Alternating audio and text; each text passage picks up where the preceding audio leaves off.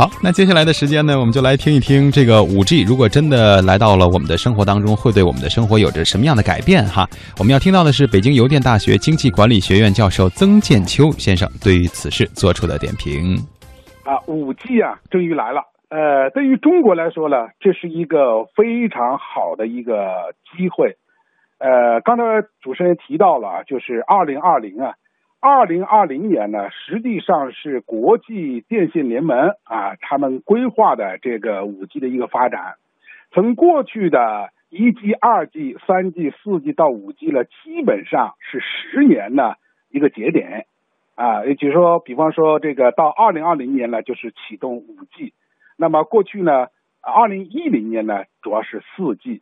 所以。信息通信技术或者我们说 ICT 技术啊，它的这种发展，尤其无线通信技术的发展呢，基本上遵循了过去每十年换一代。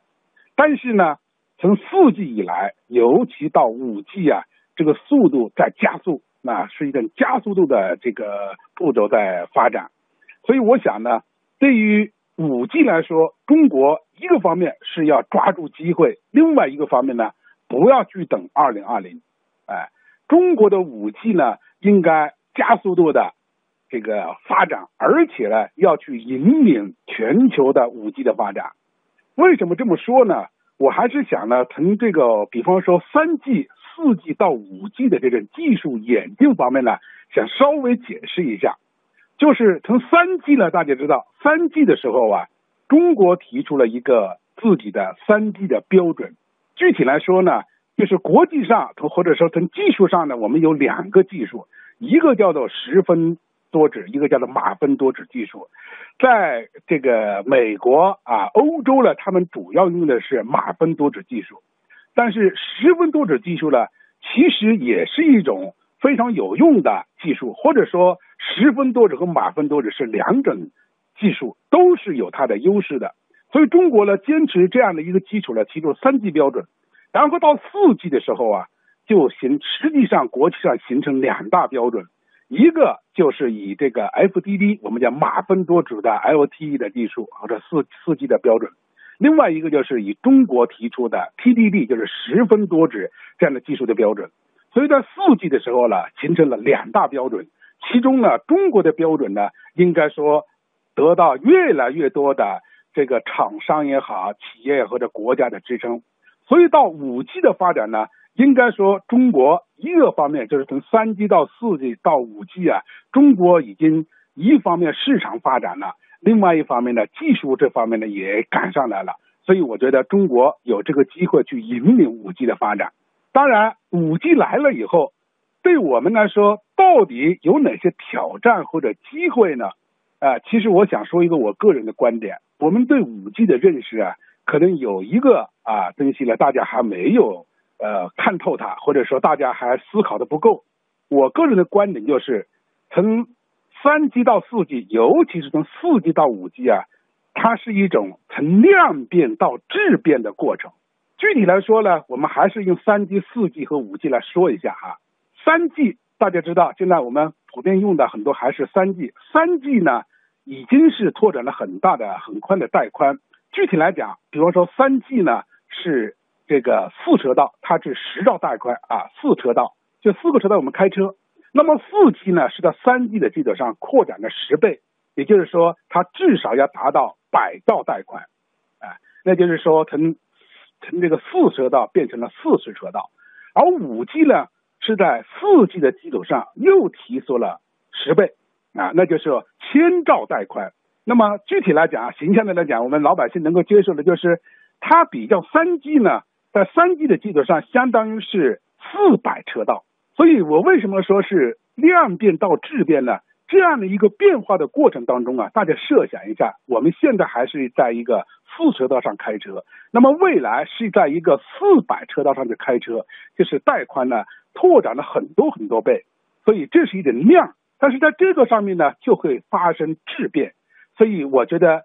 五 G 来了以后啊，这个量变到质变啊，对企业、对这个产业会发生巨大的影响。这种影响呢，首先就是在移动互联网这方面的影响啊，因为我们现在这个这个手机的普及率非常啊，这个这个普及了，在尤其是中国，智能手机也在普及。那么在这个这个一个硬件、软件，再加上五 G 的这样的一个快速发展的过程当中啊，对于企业、对产业会发生更大的影响。比方说，我们讲这个呃车联网，那么我们知道，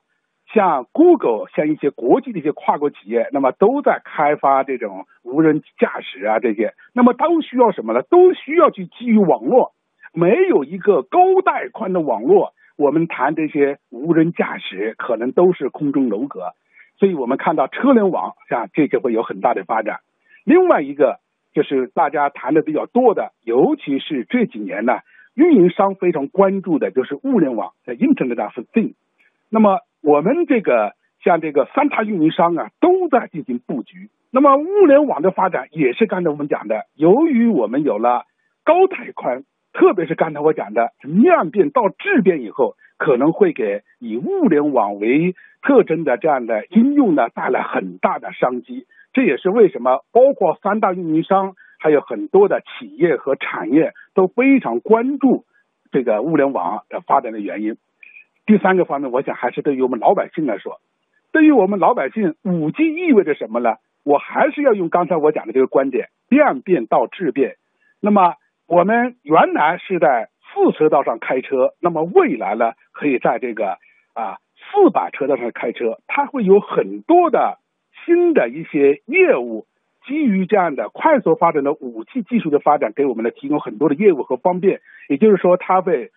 很大的程度上会影响我们的工作和生活。所以在未来的发展过程当中啊，由于五 G 的到来，可能我们很多的一些。呃，这个这个生活工作方式都会变化。比如说，我曾经提出一个观点啊，就是无处不在的视频。我们知道，信息的沟通啊，最直接的是面对面，两个人面对面说话最方便。那么目前我们手机呢，可能还是看不见人的啊。当然，现在也有些视频的一些业务。但是未来五 G 的发展呢，无处不在的视频，我们通话啊，可以面对面的就能看到对方。那么。这也是基于有高带宽的这样的一些发展，无线技术的发展。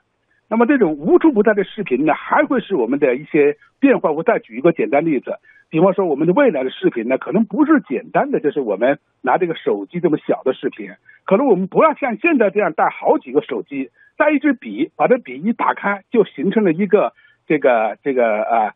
这个视频。那这个这个新视频呢，我们随时呢都可以在这个。空中的这个视频当中呢，想要打电话，想要这个这个上什么微信这些方面都非常的方便，所以我想五 G 来了，它的特征就是量变到质变，会在方方面面影响到我们老百姓的生活和工作。